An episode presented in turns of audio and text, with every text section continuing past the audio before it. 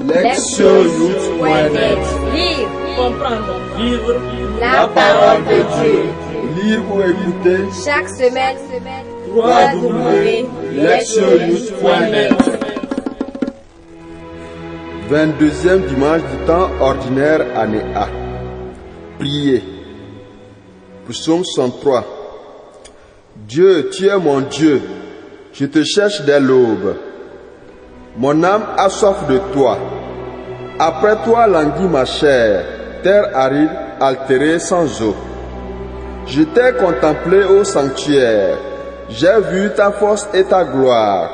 Ton amour vaut mieux que la vie. Tu seras la louange de mes lèvres. Toute ma vie, je vais te bénir. Lever les mains en invoquant ton nom. Comme par un festin, je serai rassasié. La joie sur les lèvres, je dirai ta louange. Oui, tu es venu à mon secours. Je crie de joie à l'ombre de tes ailes. Mon âme s'attache à toi. Ta main droite me soutient. Lire la parole. Première lecture. Jérémie chapitre 20, versets 7 à 9. Seigneur, tu m'as séduit et j'ai été séduit. Tu m'as saisi et tu as réussi. À longueur de journée, je suis exposé à la raillerie. Tout le monde se moque de moi.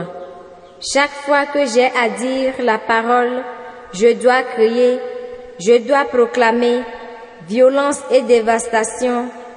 À longueur de journée, la parole du Seigneur attire sur moi l'insulte et la moquerie. Je me disais, je ne penserai plus à lui, je ne parlerai plus en son nom.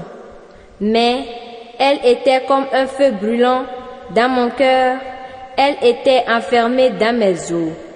Je m'épuisais à la maîtriser sans y réussir. Deuxième lecture. Romains 12, 1, 2.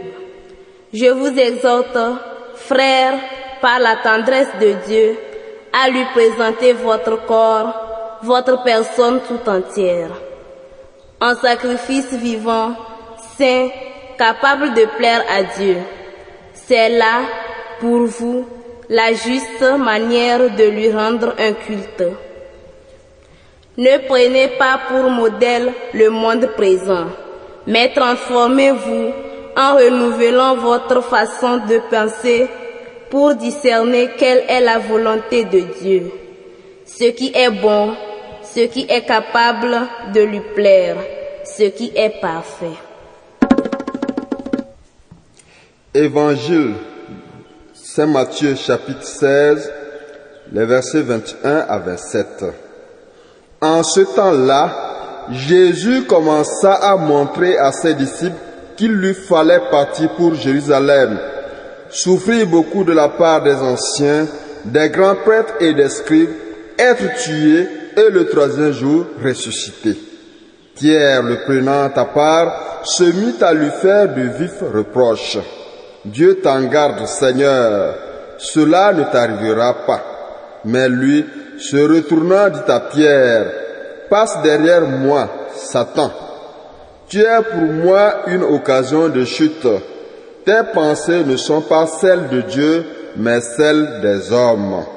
Alors Jésus dit à ses disciples, si quelqu'un veut marcher à ma suite, qu'il renonce à lui-même, qu'il prenne sa croix et qu'il me suive. Car celui qui veut sauver sa vie la perdra, mais qui perd sa vie à cause de moi la gardera. Mais quel avantage, en effet, un homme aura-t-il à gagner le monde entier si c'est au prix de sa vie? Et que pourra-t-il donner en échange de sa vie? Car le Fils de l'homme va venir avec, ses anges dans la gloire de son Père, alors il rendra à chacun selon sa conduite. Entendre la parole. Le thème. Fuir Dieu. Nous admirons ceux qui sont considérés comme des saints et des héros de la foi. Ces hommes et ces femmes qui ont fidèlement mené à bien la mission que Dieu leur avait confiée en dépit des grandes difficultés auxquelles ils ou elles ont été souvent confrontés. Toutefois, ces mêmes saints ont eu parfois à combattre le doute et le découragement. La liturgie de ce jour attire notre attention sur ce dernier aspect souvent négligé de leur vie. Une réalité à laquelle la plupart des chrétiens et des chrétiennes sont aussi confrontés. Le passage tiré du livre de Jérémie est parfois appelé le Gethsemane de Jérémie. Le premier chapitre, verset 20, décrit le conflit qui opposa le prophète au prêtre Pachéur qui le fit battre et emprisonner. La raison d'un traitement aussi sévère qui est à chercher dans le message du prophète. Ce dernier, en effet, annonçait la destruction prochaine de Jérusalem et du temple à cause de l'infidélité du peuple et de la violation de l'alliance avec Dieu. En conséquence de cette prédication, Jérémie fut considéré comme un traître déloyal et son message fut reçu comme une fiction subversive et décourageante qui, offensait et menaçait les Israélites dans ce qu'ils tenaient de plus sacré, la ville sainte et le temple. Lorsqu'il fut enfin relâché, Jérémie se tourna vers le Seigneur et lui adressa des paroles de défi et des plaintes amères. Il accusait Dieu de l'avoir contraint à devenir un prophète de malheur, de lui avoir confié pour seule mission d'annoncer un désastre inévitable. Jérémie aimait le temple, la ville et son peuple. Il aurait préféré, bien sûr, proférer des paroles de réconfort et d'encouragement. Mais conscient de la réalité, il fut contraint de prophétiser la fin inévitable de ce qui lui était cher. Il avait espéré qu'en prophétisant le désastre, il aurait pu retourner le cœur du peuple vers Dieu et ainsi changer le cours des, événements. Mais sa mission se solda par un échec quand les chefs et le peuple réagirent à ces paroles par des insultes, des menaces, des violences physiques pour aboutir au rejet. Cet échec l'amena à se retourner contre Dieu pour faire monter une plainte amère quant à la mission qui lui avait été confiée. Au départ, il avait accepté librement de devenir le porte-parole du Seigneur. Mais, après avoir souffert l'échec et la persécution, il en vint à déclarer qu'il ne parlerait plus au nom de Dieu, rejetant sa mission et voulant fuir loin de ce dernier.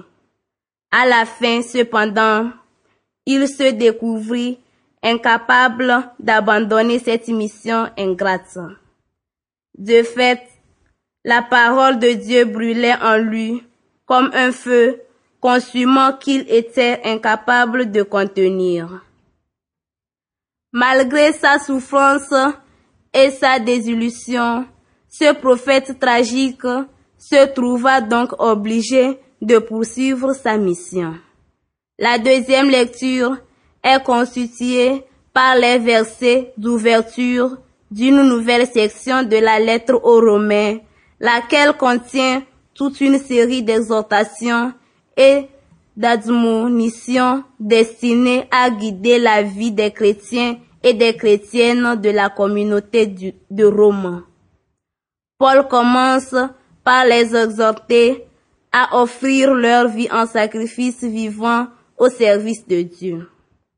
il oppose cette offrande à l'adhésion au monde, terme pour lequel il se réfère à la société romaine au sens large, avec ses façons de vivre et ses pratiques païennes.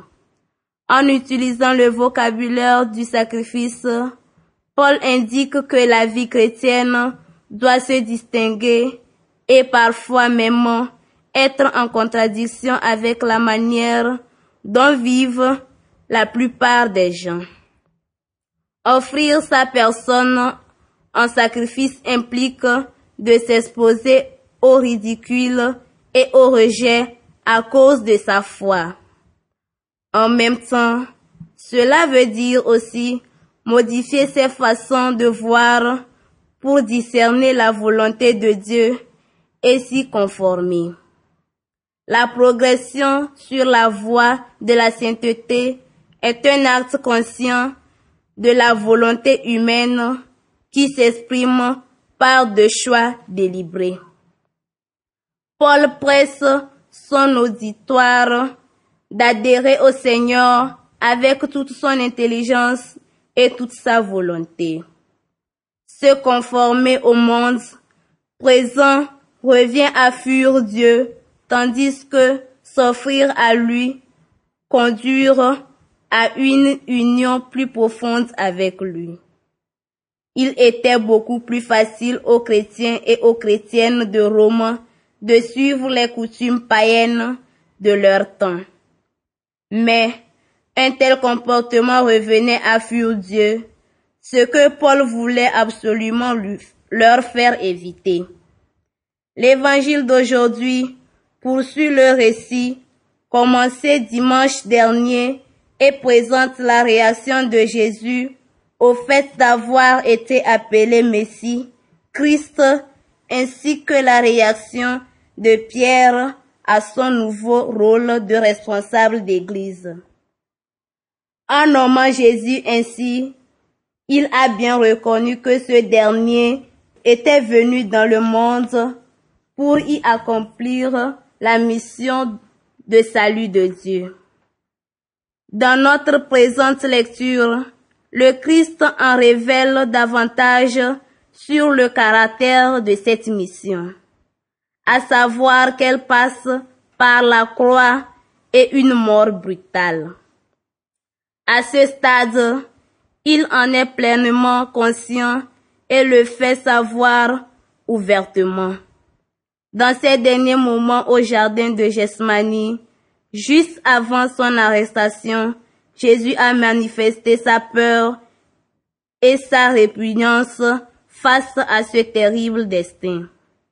Toutefois, comprenant pleinement les implications de sa décision, il se déclara prêt à faire la volonté de Dieu.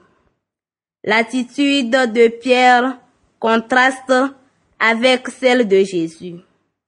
Il a beau avoir été déclaré le chef de l'Église, il n'empêche qu'après avoir entendu la déclaration de son maître sur la mort incontournable, il essaie de le faire changer d'avis, arguant qu'un sort aussi cruel ne peut l'atteindre. Jésus répond en appelant Pierre Satan. Satan est un être qui s'oppose constamment à Dieu et tente d'entraver d'une réalisation de la volonté divine en ce monde. En essayant de persuader Jésus de ne pas accepter sa mission et les événements qui lui, qui lui sont associés, Pierre agit comme Satan. Jésus lui résiste et va même encore plus loin en rappelant que porter sa croix fait partie intégrante de la vie du disciple. Fuir la souffrance revient à fuir Dieu et à perdre le privilège d'être disciple en ce monde. En outre, cette fuite expose au jugement et au rejet dans le monde qui vient. Tout engagement dans la vie a un prix et il en est de même de l'engagement à l'égard de Dieu. Pour le prophète Jérémie, il a fallu payer le prix du ridicule et de la persécution, sans compter la perte d'un statut, l'isolation et le combat intérieur. Toutefois, il est resté convaincu que son message était véridique et sa mission nécessaire. En dépit de la tentation d'y échapper, Jérémie savait au plus profond de son cœur que la seule option raisonnable était de poursuivre son activité prophétique. Pour Paul, être chrétien ou chrétienne signifie s'attacher à Dieu plutôt que de s'aligner sur les manières de vivre et les idées de la société ambiante. L'alternative est donc la suivante. S'attacher à Dieu et fuir le monde, ou fuir Dieu et s'attacher au monde. L'apôtre exhorte les croyants et les croyantes de Rome à adopter la première option, car là est l'expression authentique de la louange et du culte rendu à Dieu. Pierre voulait éliminer la souffrance de la vie de Jésus et vraisemblablement de la sienne. Il tenta de faire changer le Christ d'avis soit à cause de son amour pour lui, soit à cause de sa peur. Plus tard, reconnu dans la cour du grand prêtre, il nia Jésus pour sauver sa propre vie. Il choisit de fuir son maître et de renier ses engagements. Même si les préoccupations et la faiblesse humaine peuvent amener un disciple à choisir un chemin plus facile et en arriver.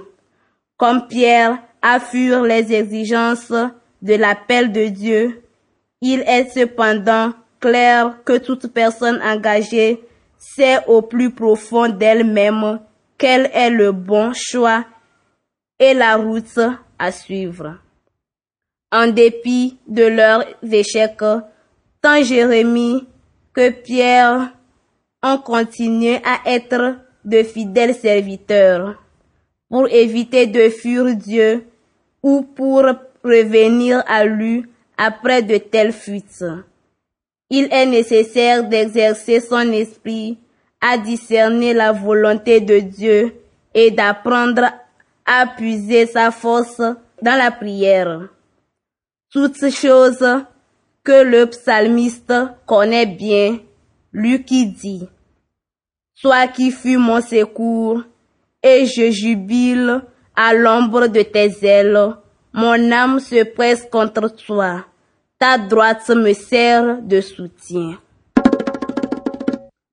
Écoutez la parole de Dieu. Dans notre monde contemporain, la nouvelle norme consiste à fuir les engagements et le sacrifice. La technologie facilite les choses. Par exemple, Facebook a des options pour choisir en un seul clic qui fera partie de ses amis ou qui n'en fera pas partie. En outre, certains nouveaux courants de psychologie, les livres de développement personnel et les orateurs de motivation nous encouragent à faire ce qui est le meilleur pour notre bien-être. Cette perspective centrée sur soi affecte tous les domaines de nos relations, relations familiales, travail, église, groupe d'appartenance et société. Tant de choix et d'options sont disponibles que nous pouvons zapper d'une expérience à l'autre et d'une relation à la suivante lorsque l'une d'entre elles s'avère désagréable. Ces attitudes de fuite face aux relations et aux engagements déjà existants se produisent plus particulièrement lorsque les épreuves et les conflits prennent de l'ampleur. le taux important d'abandon à l'université et les changements constants d'orientation, la prolifération d'églises et le phénomène du tourisme chrétien, la gestion des relations sur les médias sociaux et les nombreux divorces ne sont que quelques exemples de cette tendance à fuir vers ce qui représente un attrait. En retour, ces fuites manifestent un problème plus profond, celui d'un manque d'engagement solide à l'égard d'autrui qui se révèle lorsque l'un des partenaires est malheureux ou rencontre quelqu'un d'autre, ou encore lorsque l'exigence morale et la responsabilité sociale sont perçues comme insupportables et irréalistes. Cela est également valable pour l'engagement vis-à-vis de Dieu quand, au temps de l'épreuve ou des prières et attentes déçues, nous nous éloignons de lui à la recherche d'autres chemins pour trouver la sécurité et parvenir à un épanouissement. Cette fluidité importante et ce changement constant sont les signes manifestes que nous sommes en fuite et indiquent que nous avons besoin de nous poser pour nous demander à nous-mêmes, qu'est-ce que tu fuis? Et qu'est-ce qui provoque le chaos dans tes relations avec les autres et avec Dieu? Souvent, la réponse est simple. Nous fuyons l'engagement, la loyauté, le sacrifice. Ce sont des valeurs qui nous paraissent démodées, voire dans certains cas de l'ordre d'une atteinte abusive à notre liberté. Et de fait, il est des moments où il est légitime de fuir les relations dangereuses pour notre santé, particulièrement lorsqu'elles sont empreintes de harcèlement et de violence. La fuite est alors une forme d'autoprotection légitime et nécessaire. Toutefois, dans la plupart des autres cas, ce sont l'engagement et la ferme décision d'être loyal à l'égard des autres et des circonstances qui nous déplaisent et nous rebutent. Notre monde a été transformé par ceux et celles qui se sont volontairement sacrifiés, par ceux et celles qui ont enduré les épreuves et sont restés fermes dans leur engagement. Pensez au combat pour l'indépendance qui n'aurait jamais abouti sans ces personnes qui ont consenti à faire des sacrifices par amour de leur peuple et à cause de leur idéal de libération.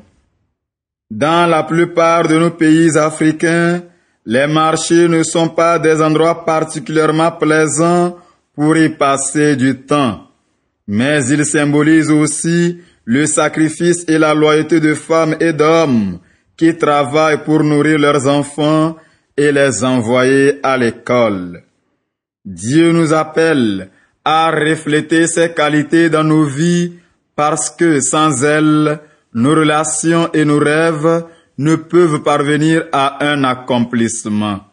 Sans elles, nous sommes errants et sans but, sautant d'un engagement à un autre et ne réalisant au final rien ou pas grand-chose. Il n'est jamais trop tard pour arrêter de fuir Dieu et ceux qui ont besoin de nous. Jamais trop tard pour nous laisser guider par les valeurs de sacrifice, d'engagement et de loyauté. Car, en fin de compte, ce sont elles qui importent et rendent nos vies pleines de sens. Proverbe. Les mers calmes n'ont jamais fait de bons marins. Agir, s'examiner. Réfléchissez à ces valeurs que sont le sacrifice, la loyauté et l'engagement et à la manière dont vous pouvez les mettre en œuvre dans vos relations, votre travail, votre vie de paroisse et votre relation à Dieu. Demandez-vous, Suis-je de quelque façon en train de fuir ces valeurs? Répondre à Dieu. Méditez la question suivante. Comment suis-je en train de fuir Dieu ou de fuir vers lui? Répondre à notre monde. Le sacrifice et la loyauté changent le monde. Comment pouvez-vous rendre vraie cette affirmation dans le contexte de votre existence personnelle et dans votre groupe d'appartenance? Cher Seigneur, jour après jour, je prie pour y voir plus clair, pour t'aimer davantage et pour te suivre toujours de plus près. C'est ce que je te demande dans la prière et au quotidien. Lire, Comprendre. Vivre la parole de Dieu. Lire ou écouter Chaque semaine, www.lectionyouth.net